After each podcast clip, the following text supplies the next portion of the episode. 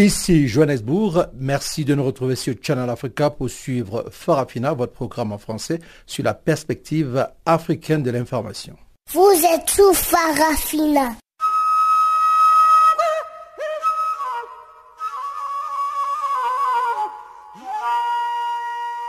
Farafina. Farafina. Terre de soleil. Farafina. Farafina. Un magazine d'infos africaine. Présentation Jacques Kouakou.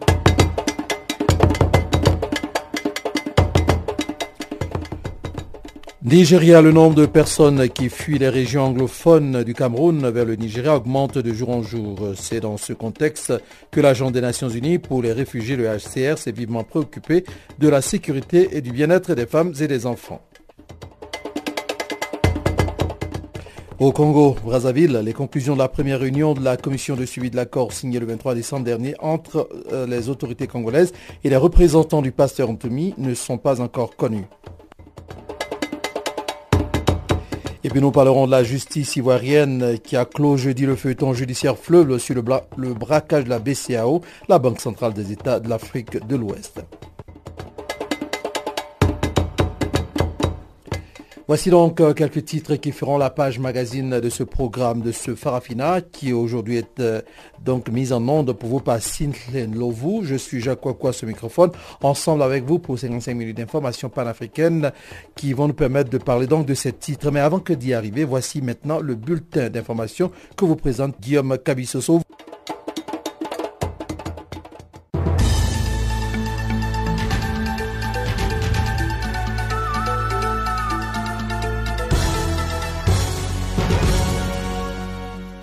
Chers auditeurs de Canal Afrique, bonjour à toutes, bonjour à tous. L'ancien président ivoirien Laurent Gbagbo a été condamné jeudi à 20 ans de prison ferme pour le braquage de l'Agence nationale de la Banque centrale des États de l'Afrique de l'Ouest lors de la crise post-électorale de 2010-2011. Ces trois co-accusés, qui sont également ses anciens ministres, ont écopé de la même peine à laquelle s'ajoute une amende de 329 milliards de francs CFA qu'ils devront payer solidairement.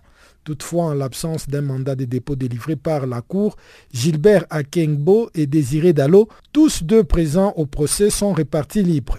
Ces derniers ont toujours réfuté les accusations portées contre eux dans cette affaire. Quant à l'ancien chef de l'État ivoirien Laurent Babo, actuellement détenu à la haie, ainsi que son ex-ministre du budget Kone Kanitan, en exil au Ghana, des mandats d'arrêt internationaux ont été délivrés à leur encontre. Depuis le début du procès en 2015, qui a été renvoyé en maintes reprises, la défense plaide non coupable et relève le fait que les faits se sont déroulés en période de crise. La Cour constitutionnelle du Bénin a rejeté la loi relative à la suppression du droit de grève à des corps de l'administration publique comme la santé et la justice. La Cour a demandé dans la foulée à l'Assemblée nationale de réexaminer la dite loi qu'elle avait adoptée le 28 décembre dernier. Selon l'arrêt rendu jeudi soir par le 28 membres de la Cour constitutionnelle, on ne saurait retirer le droit de grève aux travailleurs de corps cités au motif que la grève est un droit constitutionnellement acquis qui doit être encadré et non supprimé. De fait, les nouvelles dispositions de la loi portant statut général de la fonction publique et retirant les droits de grève aux magistrats ainsi qu'au personnel de la santé sont contraires à la Constitution, a estimé la Cour constitutionnelle. Suite au vote par l'Assemblée nationale de la loi leur refusant la grève, les travailleurs de l'administration publique ont cessé le travail depuis le mardi 16 janvier dernier à l'appel de leur centrale et confédération syndicale. Le but visé était de dénoncer une loi jugée liberticide et attentatoire aux principes démocratiques. En République démocratique du Congo, un mandat d'arrêt a été émis contre un collectif proche de l'Église catholique, organisateur de marches pacifiques demandant au président Joseph Kabila de quitter le pouvoir. La raison du mandat d'arrêt n'a pas été précisée. Les responsables du comité se cachent actuellement dans la ville de Kinshasa et seraient sous la protection discrète de la mission des Nations Unies au Congo. Ce comité laïque de coordination a lancé un appel à une nouvelle marche ce dimanche pour demander la mise en œuvre de mesures de décrispation politique prévue dans un accord majorité-opposition signé le 31 décembre 2016. Les responsables de ces comités, composés de dramaturges, professeurs d'université et activistes, demandent au président Joseph Kabila de déclarer publiquement qu'il ne sera pas candidat à un troisième mandat comme le prévoit la Constitution. Interdite leur précédente tentative de marche le 31 décembre à la sortie des messes dont les 160 paras de Kinshasa avaient été dispersés par les forces de sécurité. Six personnes ont été tuées d'après les Nations Unies et l'annonciature apostolique. Les autorités congolaises affirment qu'aucune personne n'a perdu la vie dans les opérations des forces de sécurité. Les forces de sécurité nigérianes ont été déployées dans la brousse pour retrouver les deux Américains et les deux Canadiens kidnappés mardi soir dans une embuscade dans le nord du pays.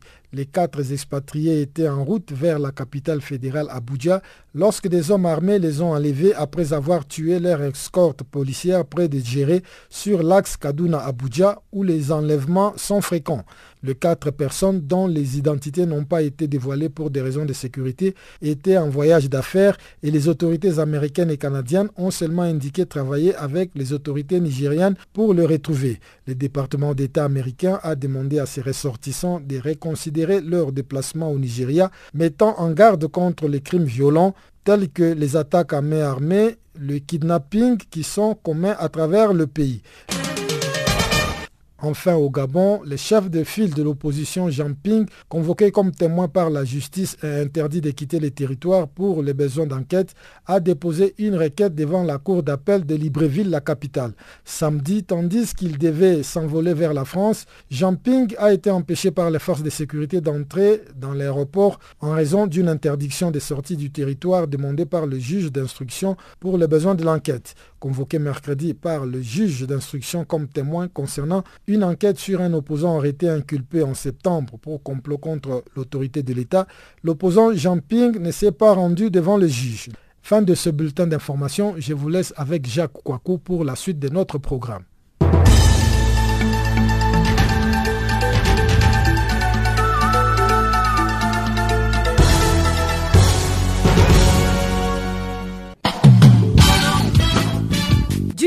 sur Channel Africa. Farafina, votre programme en français, change d'horaire sur nos différentes plateformes. À partir du 1er novembre 2017, retrouvez-nous de 16h à 17h en temps universel sur DSTV, canal 802 et sur Internet live streaming à l'adresse channelafrica.co.za en ondes courtes et sur satellite. Retrouvez-nous tous les jours à la même heure, de 16h à 17h en temps universel, mais aussi en rediffusion de 23h à minuit. Channel Africa, la perspective africaine.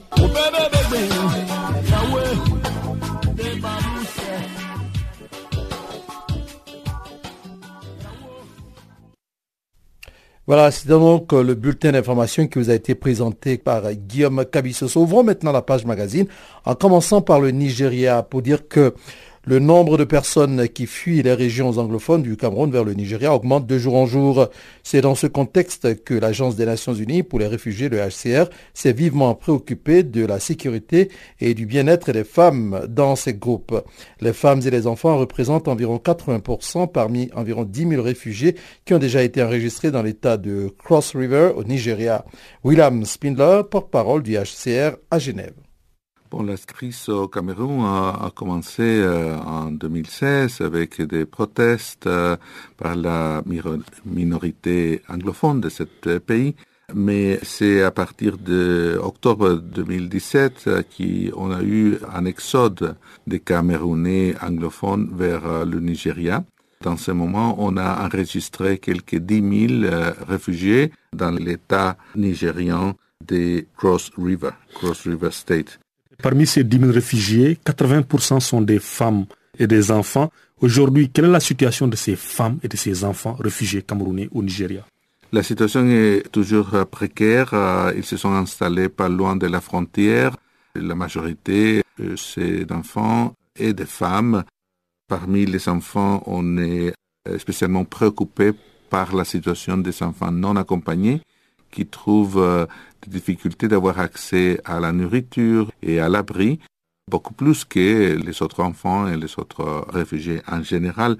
Nous sommes en train d'étouffer notre présence au Cameroun. On est en train d'ouvrir des bureaux au Nigeria pour répondre aux besoins des réfugiés camerounais, pour identifier leurs besoins les plus urgents et pour répondre à ces besoins. Le HR indique avoir reçu des rapports concernant le sort des enfants qui sont obligés de mendier pour aider leur famille. Est-ce quelque part ça montre qu'ils ne sont pas aidés par les organismes humanitaires bien quel est le problème exactement?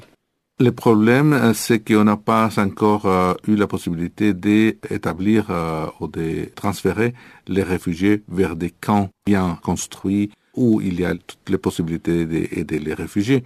La plupart des réfugiés se sont établis dans des camps de fortune où ils sont eux-mêmes construits des abris très précaires et ils sont éparpillés tout au long de la frontière entre le Cameroun et le Nigeria où est très difficile de les trouver parfois.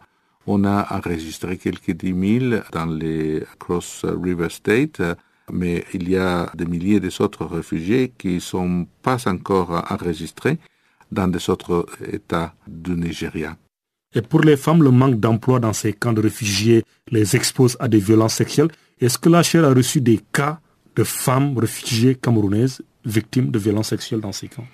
On a reçu euh, quelques rapports euh, très préoccupants et on est en train justement de faire plus de recherches sur cette euh, situation, interviewer des femmes réfugiées.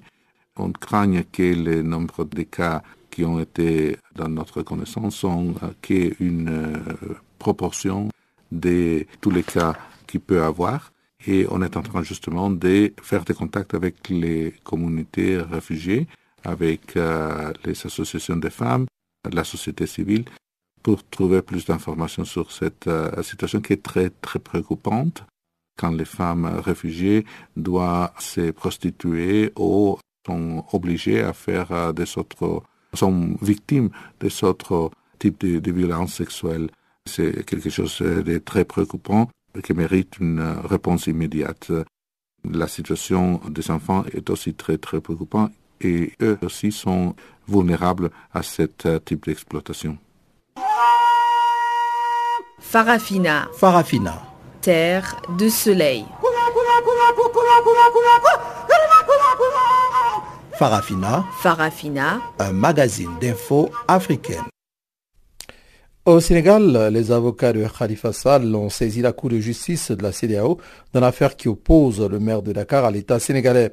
En prison depuis mars 2017 et soupçonné de détournement de deniers publics, Khalifa Sall a toujours estimé que ses droits n'ont pas été respectés et que l'enquête n'a pas été menée dans les règles du droit. Au micro de Guillaume Kabissoso, maître Seydou l'un des avocats de Khalifa Sall, donne les raisons pour lesquelles son client a choisi de se tourner vers la Cour de justice de la CDAO. C'est en raison des multiples violations euh, des droits de l'homme parce que l'État du Sénégal organise une procédure pénale euh, une enquête préliminaire et un procès contre le maire de Dakar pour des motifs purement politiques et, en, et en violation de ses droits fondamentaux, de ses droits de l'homme. Mais selon les avocats de l'État sénégalais, c'est plutôt euh, le maire euh, de Dakar, Khalifa Sall, qui refuse en tout cas de comparaître, exhibant son... Non, il n'a jamais, refusé, il n'a jamais refusé de comparaître. Il a comparé les deux fois qu'il a été présenté devant le tribunal et, je vous confirme qu'il comparaîtra mardi. Mais ça, c'est la procédure qui est initiée par l'État du Sénégal. M. Khalifa Sall euh, vient de porter plainte contre l'État du Sénégal à la Cour de justice de la CDAO et nous sommes convoqués le, 30, juin, le 30 janvier prochain. Euh, et dans ce procès euh, au Nigeria, c'est l'État du Sénégal qui se présentera devant la Cour de justice de la CDAO sous le prétexte et l'accusation des violations des droits de l'homme de M. Khalifa Sall. Et quels sont les arguments que vous allez présenter à cette Cour euh, de la justice de la CDAO pour démontrer que l'État sénégalais a tort dans ses procès contre le maire de Dakar? C'est de multiples violations du, droit à un procès équitable, euh, la violation de son immunité parlementaire de député, prévue par la fonction du Sénégal, ainsi que tous ces droits de l'homme, notamment le droit d'être défendu par des avocats euh, à la police. En tout cas, entendre un citoyen en Europe, en Afrique ou dans le monde ailleurs dans le monde sans qu'il ne soit assisté de ses avocats. C'est ce qu'ils appellent le cinquième amendement aux États-Unis. Et qu'attendez-vous justement de cette cour de la CDAO que vous n'avez pas obtenue de la justice sénégalaise exactement? Que l'État du Sénégal soit reconnu coupable et condamné pour les multiples violations des droits de l'homme de M. Khalifa Sall dans le droit en procès équitable. Et vous venez de rencontrer votre client. On peut savoir euh, quelle est la stratégie que vous avez mise en place justement pour euh, amener la Cour de justice de la CDAO ainsi que même la justice euh, sénégalaise pour la libération de votre client? on ne peut pas révéler la stratégie maintenant, mais sachez, sachez que la défense de M. Khalifa Sall est terminée à faire respecter ses droits à l'extravention par la justice sénégalaise, malgré les multiples violations. Et je vous dis que mon client, que je viens de rencontrer il y a quelques instants, comme vous le dites, est dans un état d'esprit euh, très déterminé, très lucide et très sûr de son droit. Autour de quoi va tourner juste la comparution de ces mardis, puisque vous avez bien dit que votre client va comparaître ce mardi devant la justice sénégalaise? Nous allons présenter des exceptions qui prouvent que la procédure est nulle nous allons contester la constitution des partis de l'État du Sénégal et M. Khalifa Sall euh, fera valoir tous ses arguments de défense au fond si le porteur n'est pas renvoyé.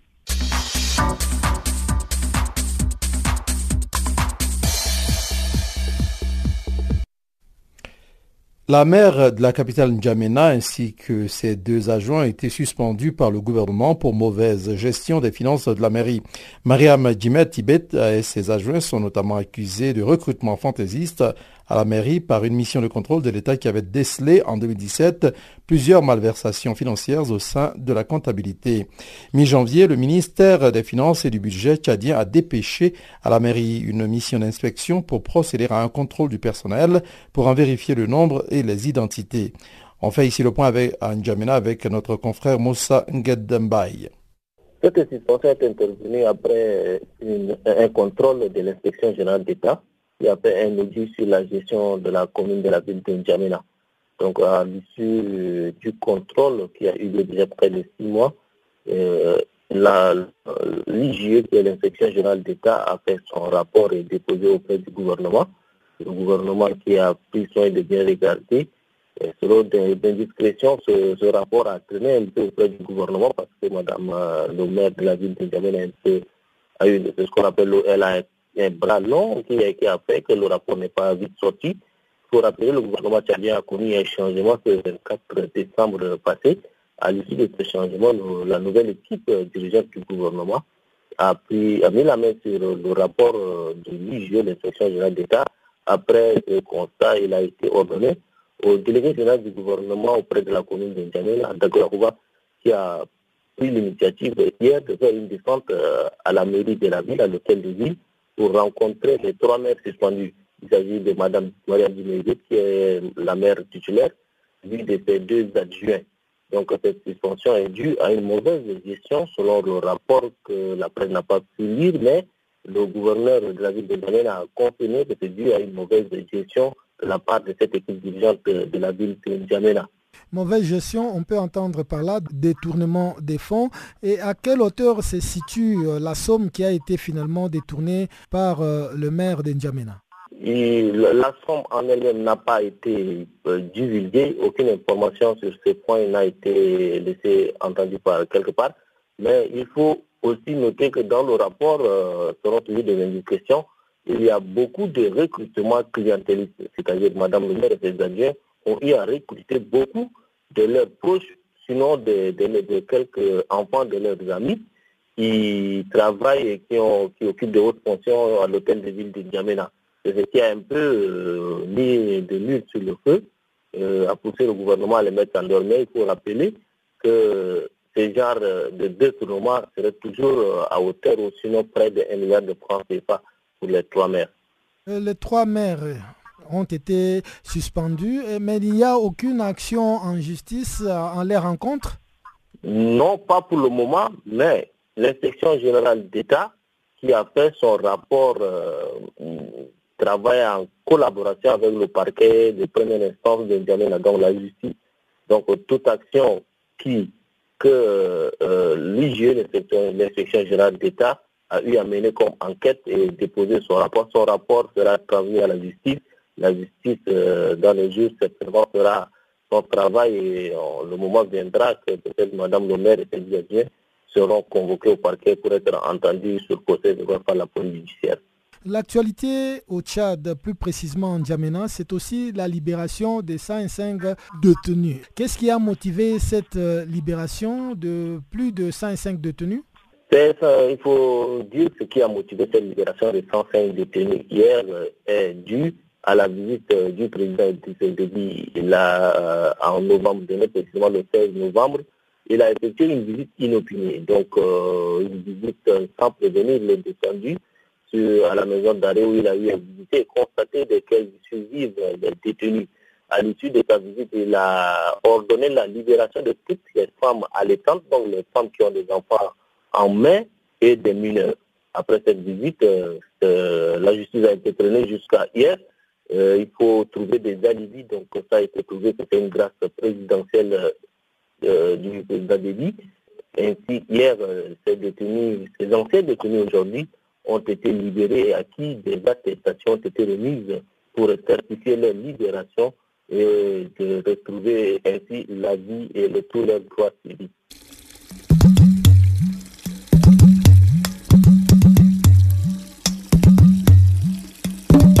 Vous écoutez Channel Africa à la radio et sur internet www.channelafrica.org.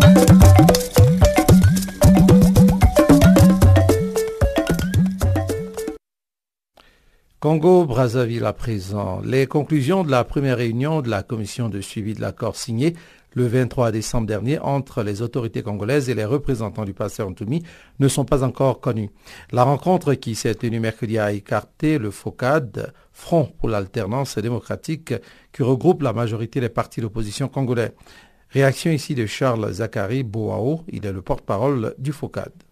Nous avons dit que nous n'étions pas concernés parce que nous n'avons pas été associés. Jusqu'à la minute où vous et moi nous parlons, nous ne sommes pas concernés. C'est une affaire qui s'est passée en catimini entre un représentant du ministre euh, de l'Intérieur et un représentant du pasteur Toumi. Nous avons été tous surpris par cet accord. Et puis, vous avez par la suite suivi vous-même les réactions du révérend pasteur Toumi. Ça a permis de clarifier certainement les choses. Bon, Aujourd'hui, au moment où nous parlons, ils sont dans des tractations dont nous ne connaissons pas les tenants et les aboutis. Or, nous, notre point de vue a toujours été que ce qui se passait dans le pool concernait en réalité tous les Congolais, que le pool était l'arbre qui cachait la forêt congolaise et qu'il faut un dialogue inclusif dans lequel, et bien évidemment, toute la classe politique prendrait sa place et les solutions devraient euh, concerner l'ensemble des problèmes qui concernent aujourd'hui les Congolais, puisque nous sommes dans une crise multiforme. Que l'on prenne des dispositions particulières par rapport à ce que le, département du Poule a vécu, nous ne serions qu'heureux. Mais qu'on croit que, bon, un dialogue euh, entre le pasteur Ntoumi et euh, le gouvernement va régler euh, la question du pool de façon optimale en excluant le reste du Congo, ça nous n'y croyons pas. Et je pense que sur ce plan-là, nous sommes en phase d'ailleurs avec la lecture que Ntoumi lui-même fait de ces événements lorsque il formule les exigences qu'il formule et que nous partageons à 100%.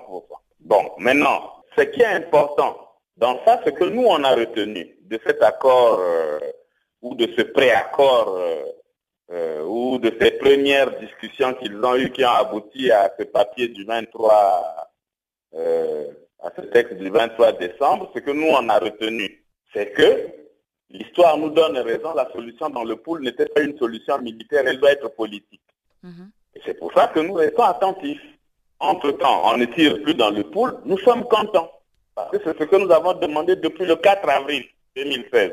Et nous avions dit qu'il y avait une crise humanitaire. Tout le monde a nié, le pouvoir a nié, nié, a fini par accepter et à s'accorder même avec euh, la communauté, avec les Nations Unies sur l'urgence d'aider sur le plan humanitaire les populations déplacées du pôle. Là aussi, nous disons, OK, la situation sécuritaire, maintenant, ce n'est plus euh, un secret.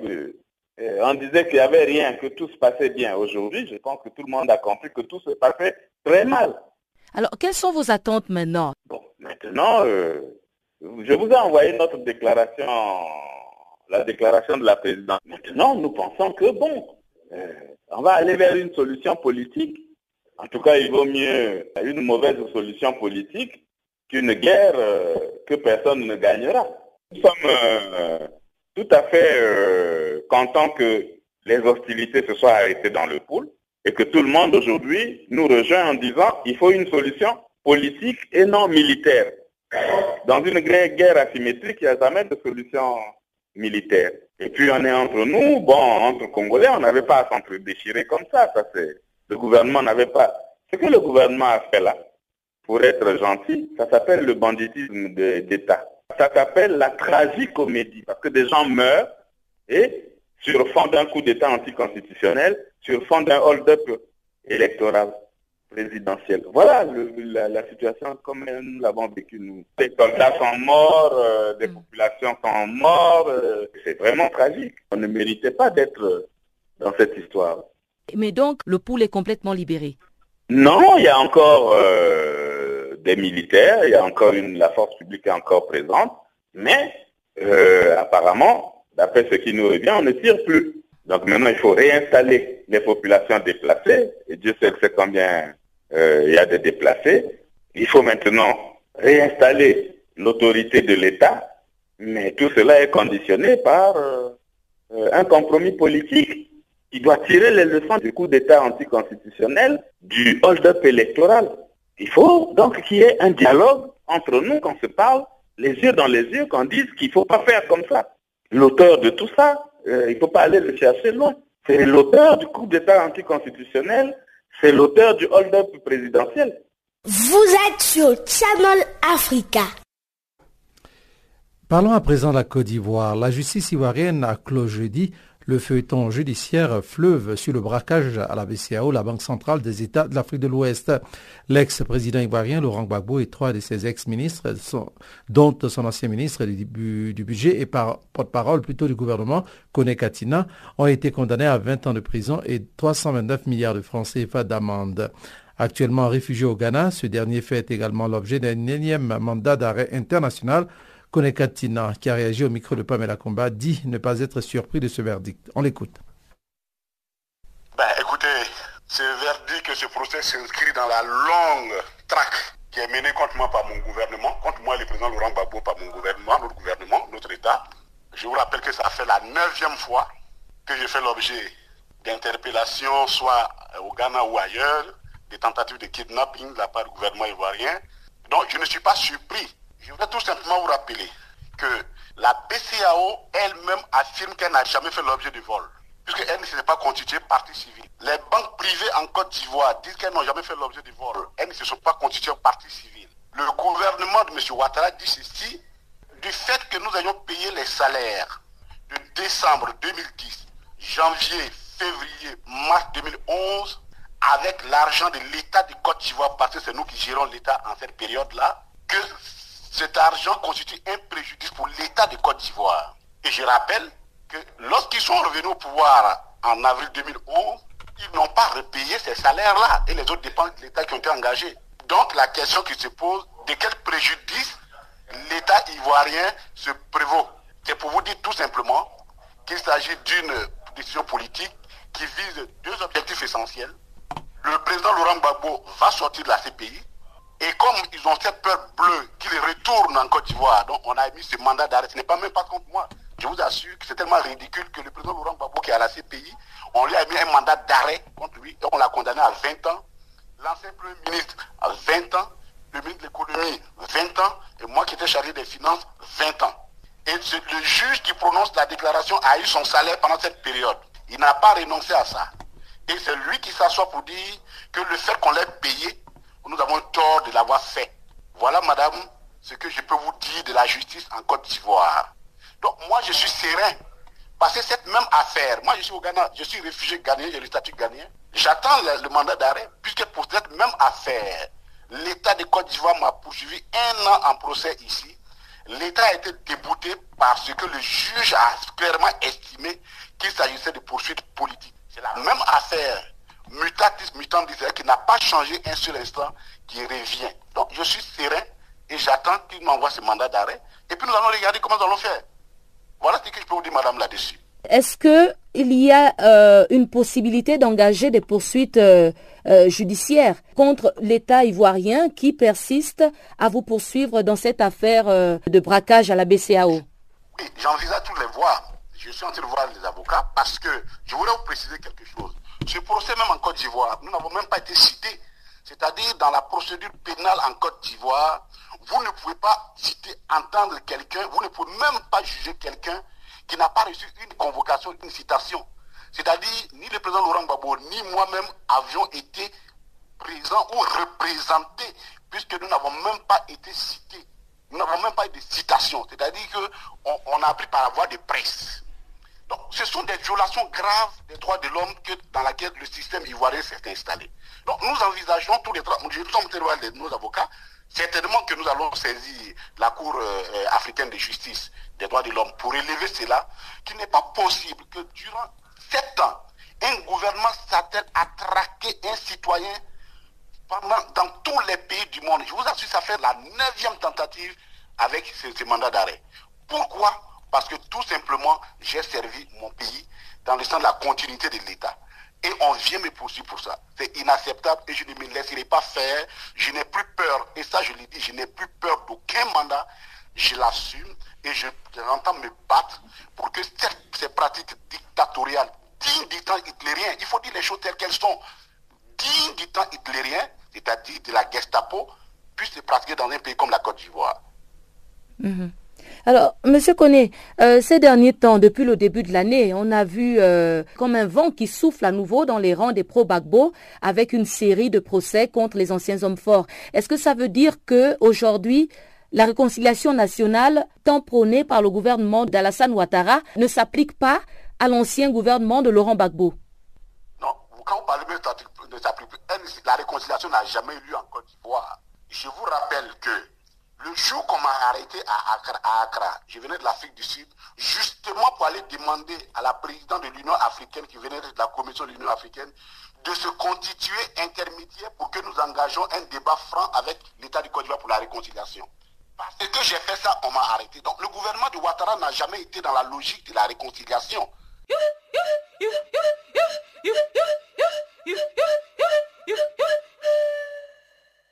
Channel Africa musique et son de l'Afrique. Nous arrivons maintenant à un intermède musical et il nous est proposé par Lokwa Kanzano, plutôt par euh, Papa Wemba. On l'écoute tout de suite.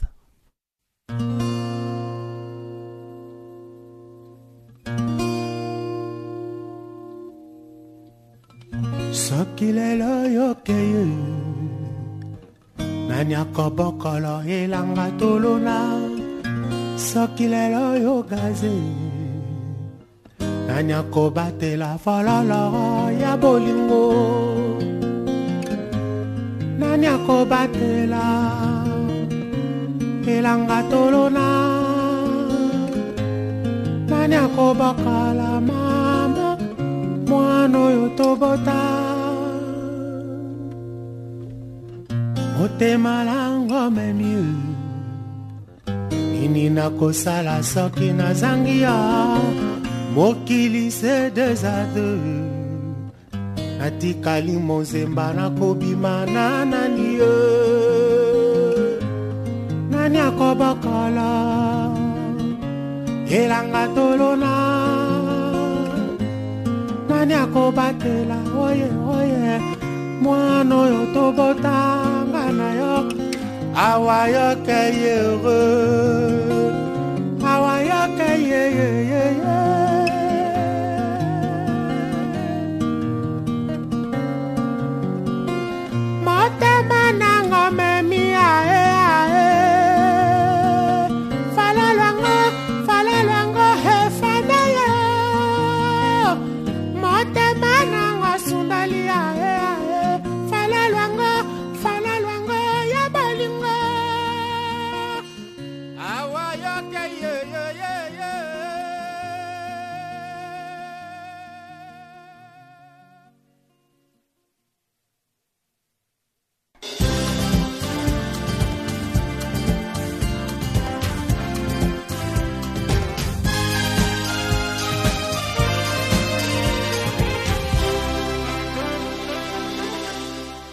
Bonjour Jacques, bonjour et bienvenue à tous dans le bulletin de l'économie.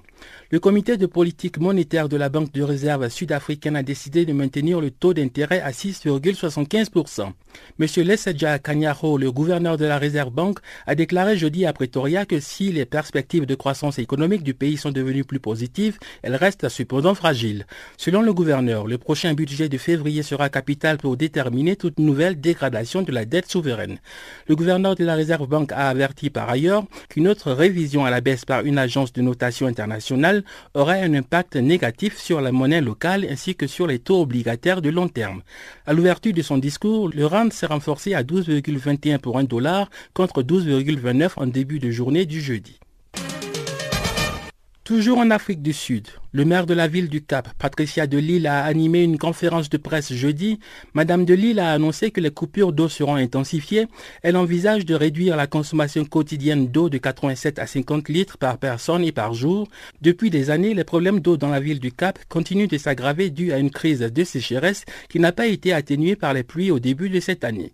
Le niveau d'eau dans les barrages reste très critique à 31%. Le 1er janvier, la ville a mis en œuvre des restrictions d'eau de niveau 6 dans le cas de ces tentatives pour éviter la catastrophe, si le niveau de barrage venait à descendre jusqu'à 13,5%, les résidents du Cap seraient obligés de se rendre vers quelques 200 sites prévus par la municipalité pour leur ration quotidienne d'eau. Il y a un certain regain d'espoir et d'optimisme au Zimbabwe à l'idée que son nouveau président Emerson Mnangagwa va participer à la 48e réunion annuelle du Forum économique mondial qui va se tenir à Davos en Suisse. C'est la première fois qu'un président zimbabwéen va prendre part à cette réunion 37 ans après l'indépendance du pays. Deux mois après son accession au pouvoir suite à une opération militaire qui a abouti à la démission de l'ancien président Robert Mugabe, M. Mnangagwa devrait articuler à Davos ses politiques économiques et rassurer les investisseurs.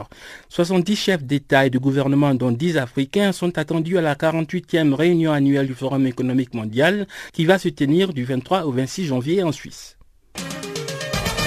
Le gouvernement béninois vient d'interdire sur toute l'étendue de son territoire la commercialisation et la consommation du lait et de la farine infantile du groupe Lactalis.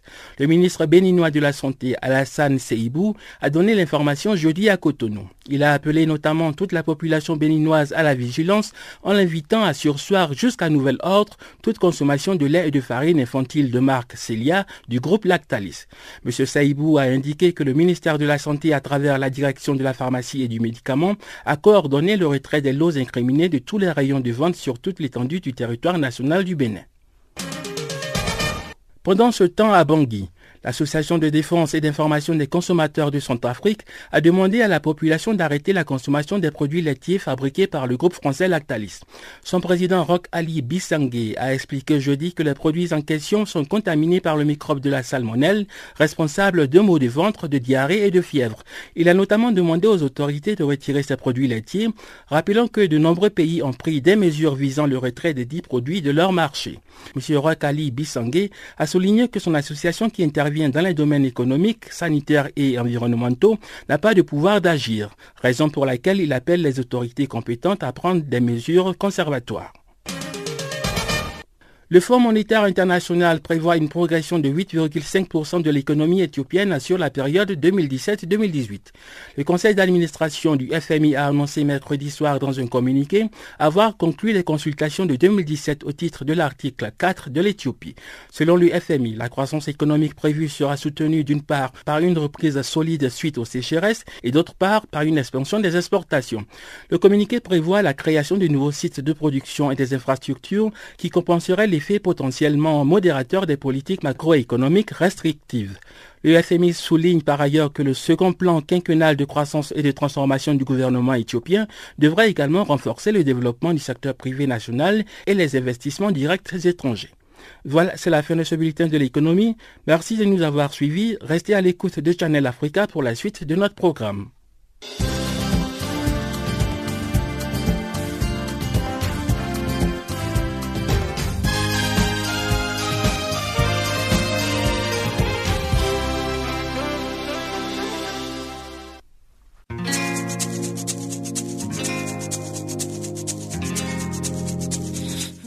Écoutez Farafina, un programme en français sur Canal Afrique émettant de Johannesburg.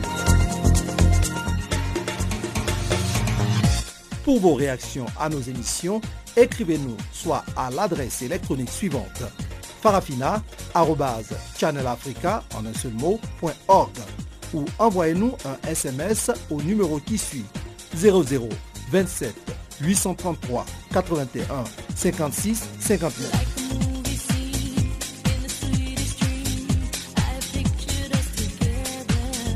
Notre adresse électronique seul mot.org ou par SMS 0027 833 81 56 59. Vous êtes euh, toujours sur Channel Africa et vous suivez Farafina, votre programme en français sur euh, la perspective africaine de l'information. Dans la seconde partie de ce programme, nous allons commencer avec la Guinée pour dire que le président guinéen Alpha Condé a présidé jeudi au lancement officiel dans son pays du projet intitulé Accès à la télévision numérique pour 10 000 villages africains. D'un coût total de 800 millions de dollars, le projet a été annoncé par son homologue chinois Yiping lors du sommet Chine-Afrique tenu en décembre 2015 à Johannesburg. À terme, cette initiative sino-africaine va enregistrer plus de 30 millions d'abonnés répartis sur 25 pays africains. Des détails avec Barthélémy Guesson. Outre le président guinéen Alpha Condé, la cérémonie de lancement s'est déroulée à Conakry en présence de plusieurs personnalités, dont l'ambassadeur de Chine en Guinée, ainsi qu'une délégation de Tondon, le premier village pilote à bénéficier de la télévision numérique. A également assisté à l'inauguration du projet sino-africain M. Peng Xingxing, le président directeur général de l'opérateur de TV numérique chinois Star Times. En Guinée, le projet va couvrir 309 villages pour un investissement de 5 à 6 millions de dollars. Grâce aux programmes et émissions qui seront diffusés sur les de la télévision satellitaire, plus de 30 millions d'Africains pourront avoir accès au savoir-faire d'experts dans les domaines de techniques agricoles, d'éducation, de santé et de culture. Dans son discours, le PDG de Star Times a rappelé que ce projet dévoilé par le président chinois en 2015 vise les populations des zones rurales en Afrique. Ces dernières pourront désormais d'une part avoir accès à de nouvelles connaissances et d'autre part se familiariser avec les civilisations du monde. Le directeur général a promis qu'avant la fin du mois de juin prochain, 309 villages guinéens dans les régions les plus reculées du pays pourront profiter de plus de 40 chaînes de télévision numérique. Il a indiqué que le succès du projet qui vient d'être lancé en Guinée n'a pu être réalisé sans le soutien des populations guinéennes et l'accompagnement du président Alpha Condé. L'ambassadeur de Chine en Guinée, M. Bian Jianqiang, s'est réjoui du lancement de ce projet sino-africain. Le diplomate chinois a souligné que son pays va offrir un ensemble de 309 téléviseurs numériques, 618 vidéoprojecteurs et 6180 décodeurs. Il a précisé que chaque village sera équipé de deux vidéoprojecteurs, un poste téléviseur numérique, 20 décodeurs, 23 antennes paraboliques et trois systèmes d'alimentation solaire pour les vidéoprojecteurs et le poste téléviseur. Le diplomate a déclaré par ailleurs que le lancement du projet de TV numérique consacre l'aboutissement en Guinée de nouveaux résultats fructueux dans le cadre des dix projets de coopération majeurs décidés par la Chine pour l'Afrique. L'ambassadeur a estimé que ce projet piloté par Star Times sera une réussite grâce aux techniques et à l'expérience accumulée par le groupe de télévision chinois dans les pays africains, notamment en Guinée. Le chef d'État guinéen et président en exercice de l'Union africaine a apprécié l'engagement de son homologue chinois Xi Jinping à offrir la TV par satellite aux pays africains. Pour M. Alpha Condé, ce projet va permettre de lutter contre l'exode rural en favorisant le maintien des jeunes dans les villages. Le président guinéen a conclu en indiquant que la coopération entre la Guinée et la Chine est une réalité concrète qui va se poursuivre dans le cadre d'un partenariat mutuellement bénéfique. La Chine constitue le premier partenaire économique de l'Afrique. Environ 10 000 entreprises chinoises opèrent activement sur le continent, notamment dans les secteurs de la manufacture, le commerce, les infrastructures et l'immobilier. L'inauguration du projet TV numérique pour 10 000 villages africains intervient en prélude au FOCAC 2018, le forum sur la coopération sino-africaine qui doit se tenir à Beijing au mois de septembre cette année. Parlons d'autres choses à présent des femmes, notamment la diaspora africaine pour le développement se déploie en Afrique centrale. Cette organisation de la société civile africaine prône l'autonomisation des femmes et l'investissement de la diaspora dans leur pays d'origine. Annie Modi, coordinatrice de la diaspora africaine pour le développement en Afrique centrale, nous parle de sa stratégie. Mon plan d'action, euh, euh, les plans d'action des, des, AIDS, euh, premièrement, c'est, on commence par faire l'état des lieux de la situation de la diaspora de la région que nous avons en charge. Et pour ça, euh, nous avons choisi commencer par les pays qui étaient qui est les pays d'accueil de, moi-même. Moi, je suis de la diaspora sud-africaine. Et c'est dans, cette optique-là que nous avons commencé des consultations et des échanges avec les communautés de la diaspora venues des pays de l'Afrique euh, euh, centrale vers ici. Une fois qu'on a fait l'état des lieux et qu'on est, assez clair sur le besoin de la diaspora de cette région, nous allons en ce moment-là passer à, l'établissement des priorités et d'un plan stratégique. Mais est-ce que la diaspora est réceptive? Je pense que ce projet est venu euh, pour répondre à un besoin. Donc, c'est parti déjà des besoins. La création même de la structure montre cette euh, réceptivité-là. Et pour les peu, nous sommes encore en train de faire la consultation pour arriver à, établir euh, notre plan stratégique. Mais nous avons tout de suite noté que la population dans la diaspora, nos communautés, ils sont avides d'informations. Et tout ce qui manquait, c'est avoir des structures bien organisées, avoir des, des, des chaînes de communication bien structurées et euh, avoir des personnes disposées à orienter les actions euh, qui peuvent les aider à faire le pont entre les, les, pays d'origine et les pays d'accueil. Beaucoup sont prêts à aller contribuer dans leur pays, mais ne sachant pas comment euh, et n'ayant pas d'interlocuteurs qui pouvaient faciliter cela. C'était assez difficile, mais jusque-là, nous savons que nous allons rencontrer des défis, mais jusque-là, les besoins étant énormes, nos communautés restent réceptives. Mais on doit quand même mentionner ici que pour des pays où la situation politique et sécuritaire n'est pas assez stable. Les pays euh, qui sont dans des situations pré ou post-électorales, c'est un peu plus euh, particulier parce qu'il faut à tout prix chercher d'abord à unir euh, nos communautés dans la diaspora par rapport à la division qu'il y a autour des, élections. On, peut, on peut voir ici les Gabon et post, le pays post-électoral. Euh, la RDC, c'est préélectoral. Les situations dans ces pays-là sont un peu euh, différentes. Même dans la diaspora, cela se transmet. C'est vrai que c'est un défi, mais nous sommes prêts à relever ces défis. Autre chose que je dirais, ce, ce sera construire un mouvement des jeunes femmes. Là, maintenant, je descends au niveau du pays, un mouvement des jeunes femmes derrière un objectif commun qui est de promouvoir la participation dans la gestion euh, au niveau de mon pays d'origine. C'est vrai que la, priorité, c'est les élections, mais les élections pour qui? Euh, on estime que la population féminine, elle est à plus ou moins 52% euh, sont des femmes.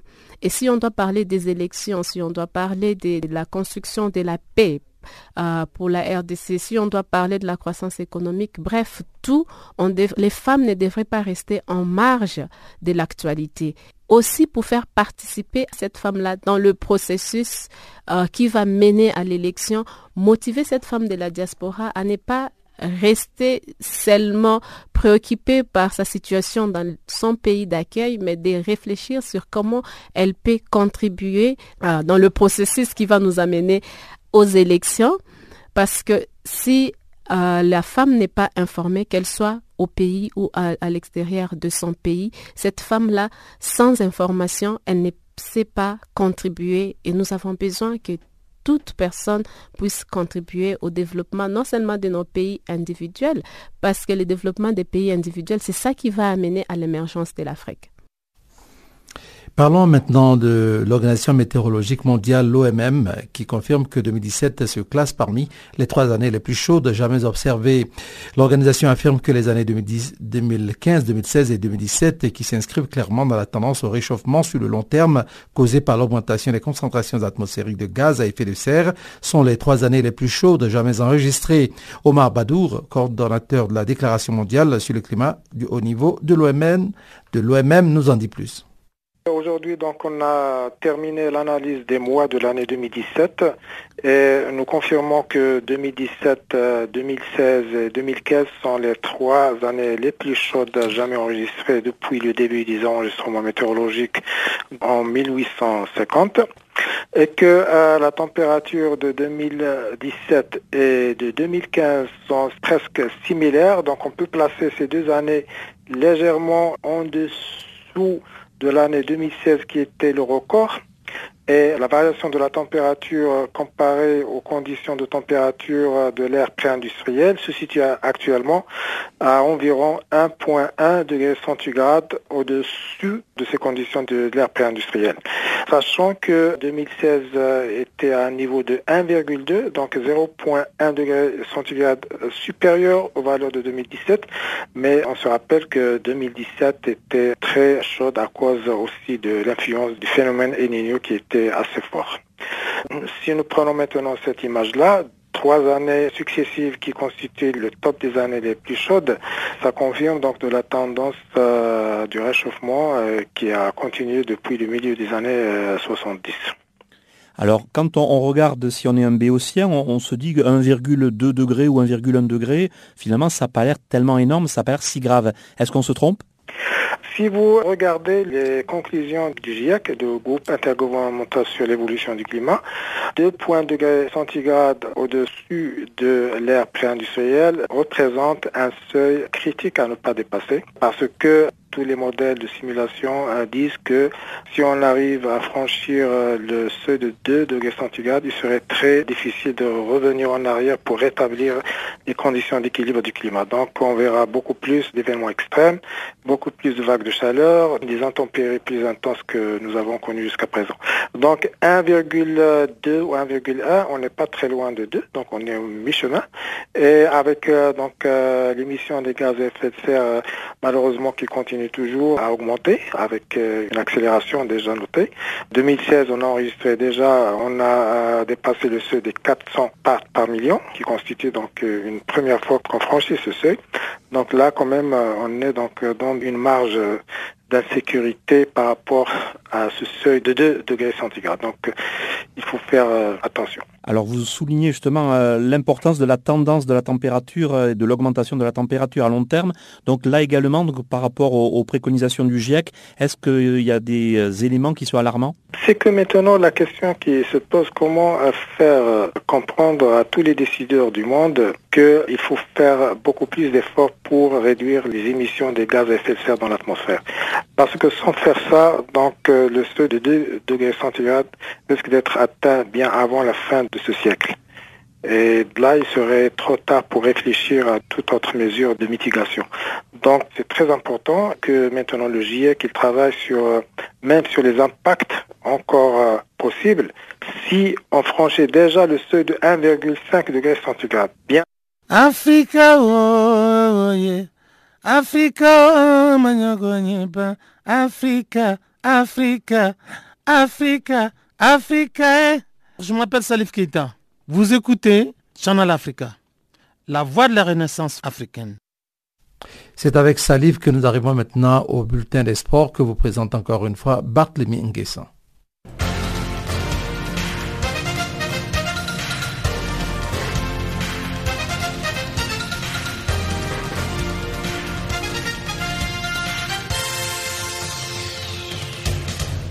Bonjour et bienvenue à tous. Démarrons notre bulletin de l'actualité sportive avec du tennis. Rendons-nous maintenant à Melbourne où se déroule l'Open d'Australie 2018. En simple homme, ce vendredi, le mercure est monté à 40 degrés Celsius. C'est dans une chaleur intenable que le bulgare Grigor Dimitrov s'est qualifié pour le huitième de finale en battant le russe Andrei Rublev en 4-7 séries, 6-3, 4-6, 6-4, 6-4.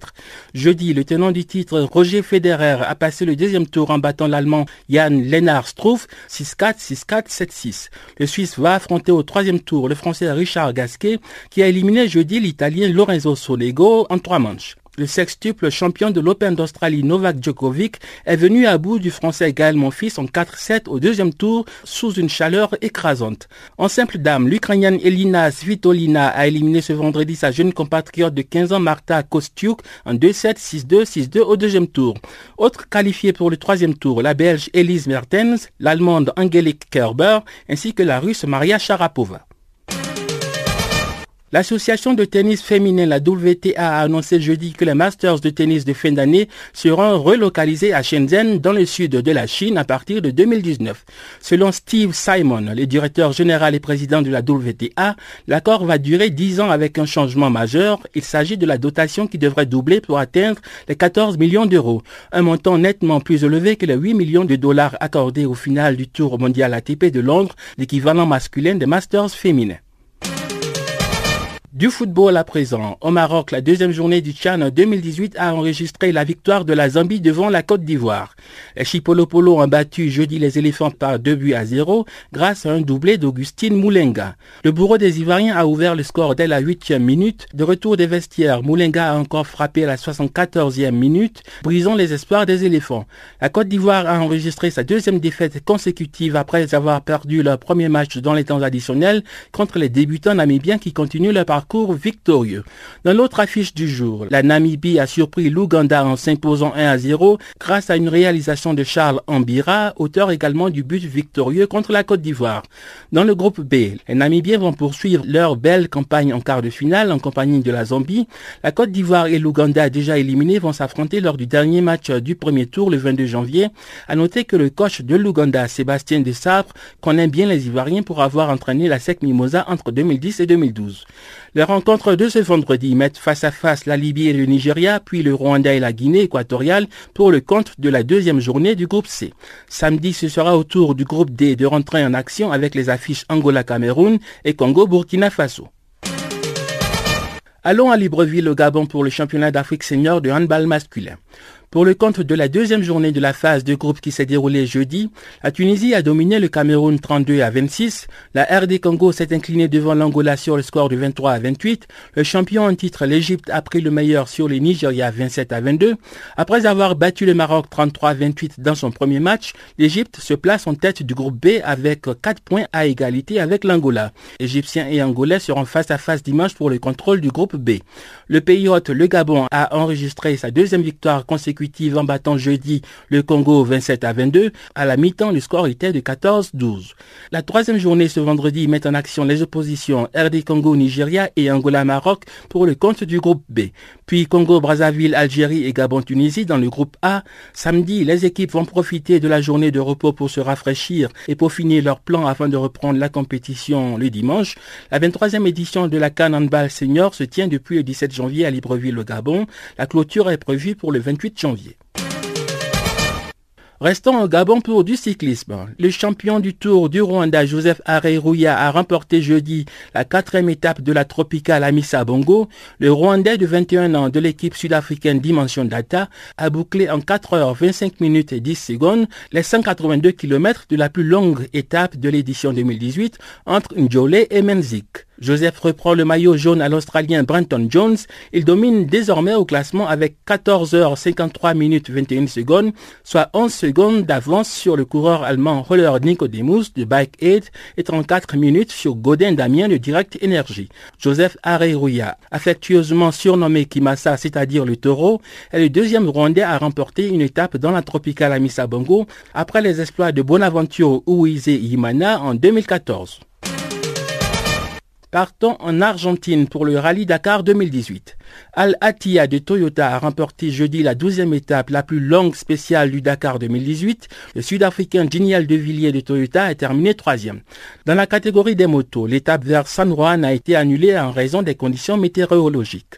La 40e édition du Rallye Dakar va prendre fin samedi à Cordoue après deux semaines de marathon parti de Lima au Pérou le 6 janvier. Ainsi prend fin ce bulletin de l'actualité sportive. Merci de nous avoir suivis. Bon week-end à tous.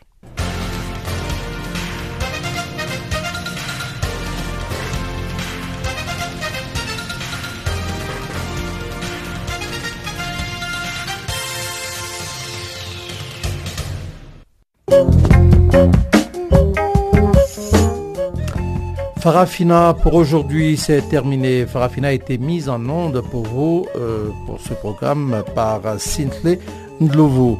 Eh bien, je m'associe à tous nos collègues qui nous ont aidés à préparer ce programme pour vous dire encore une fois merci, en espérant vous retrouver très bientôt, encore une fois, sur notre chaîne. D'ici là, portez-vous bien et à très bientôt. Allez, à très très bientôt donc. Au revoir.